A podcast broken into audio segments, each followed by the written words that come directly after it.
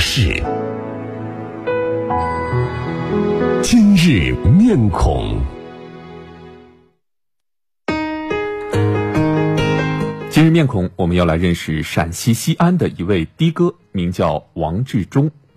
之所以要关注王师傅，是刚刚结束的高考有关。每年高考时节，全国各地都会涌现出很多爱心送考的队伍，王师傅就是其中的一员。今年六十岁的他，已经爱心送考整整二十五年了。每年高考的这几天，王师傅都会用他细致的服务、真诚的话语，温暖激励着年轻的学子们，送他们走进考场。那今天，我们就一起来听一听这个快乐大叔王志忠的故事。我是这次爱心送考的司机，我姓王，王志忠。哎，是王师傅。喂，哎，你好。哦，你好，你好，你好，你好，你好，你好。哦，这是我们小区，来的目的就是看看咱们小区，了解看看情况，省得明天咱们打哎呀，还想的真周到。然，当然。王志忠作为西安出租车雷锋车队的副队长，二十五年间免费接送高考考生上千人。为了确保熟悉路况，每年高考的前一天，他都会把负责接送的考生住所和考点走一遍。他贴心细致的服务也被学生们口口相传。上一届的一个学学姐给我说的，跟我说有这个，然后她把那个微信的链接什么一个什么截屏给我打电话。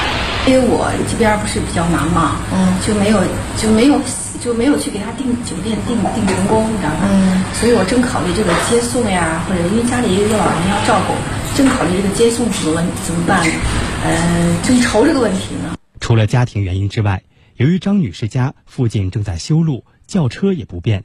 西安出租车提供的爱心送考服务解了张家母女的燃眉之急。熟悉了考生住所和送考路线，老王又赶回了单位。是是三个，难道不同路？三个，你给我一个，三个不同的地点，那分出去一个嘛？老王急着赶回来，是想听听雷锋车队其他司机们还有什么问题要解决。作为团队里的老大哥，还要再次提醒大家各类注意事项，检查车辆，确保送考万无一失。这是考试是为考试专门提前准备的二 B 铅笔，有些考生匆忙送，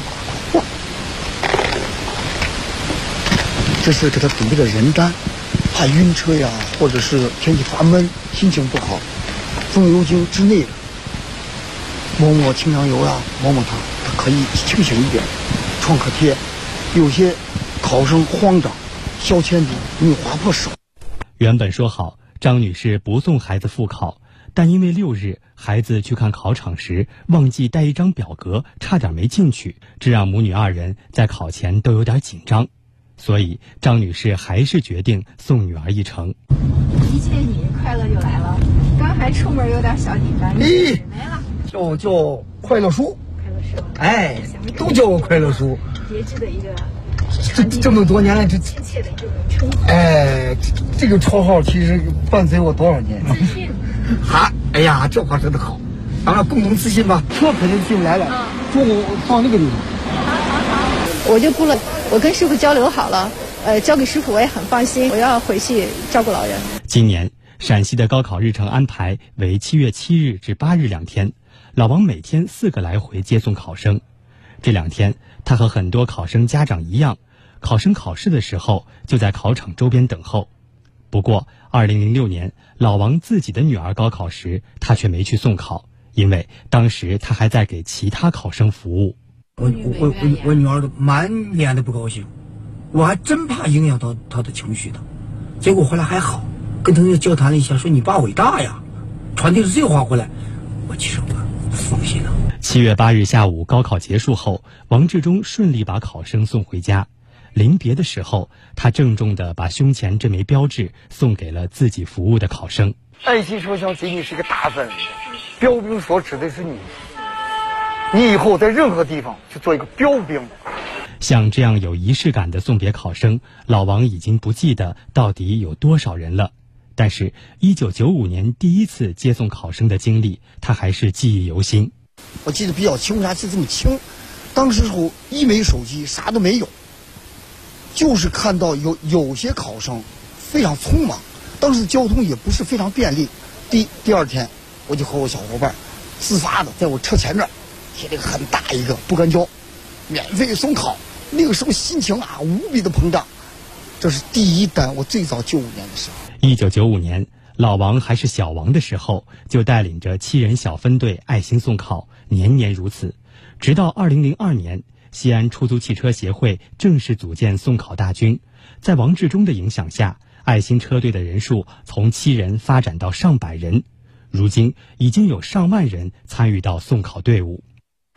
确实啊，刚刚听到快乐大叔王师傅的声音，都觉得让人觉得很愉悦、很快乐。这几天因为高考，我们确实收获了太多太多的温暖和感动。作为人生当中的一场重要的考试，高考也的确承载着很多东西，不仅包含有同学们的。梦想、家庭的期待，在一定程度上也关系着国家和社会的未来。所以说呢，我们也看到高考这几天，从家长到老师，从考试的组织人员、保证人员，以及到各行各业的你我他，我们所有的人都在尽自己所能，关心服务着考生，希望能够为他们营造一个良好的考试环境。王志忠师傅也是这个大队伍当中的其中一员。其实从家到考场，虽然可能只是一段。并不是特别遥远的距离，但是对于考生和他们身后的每一个大家庭来说，这是相当重要的一段路程。王师傅用自己的细心给考生带来了安心，这个安心更承载着社会的温暖。坚持二十五年，王师傅用自己的行动深刻诠释着什么是赠人玫瑰，手有余香。祝福王师傅身体健康，同时也祝愿每一位高考的考生都能取得优异的成绩，那在自己的人生旅途当中继续乘风破浪。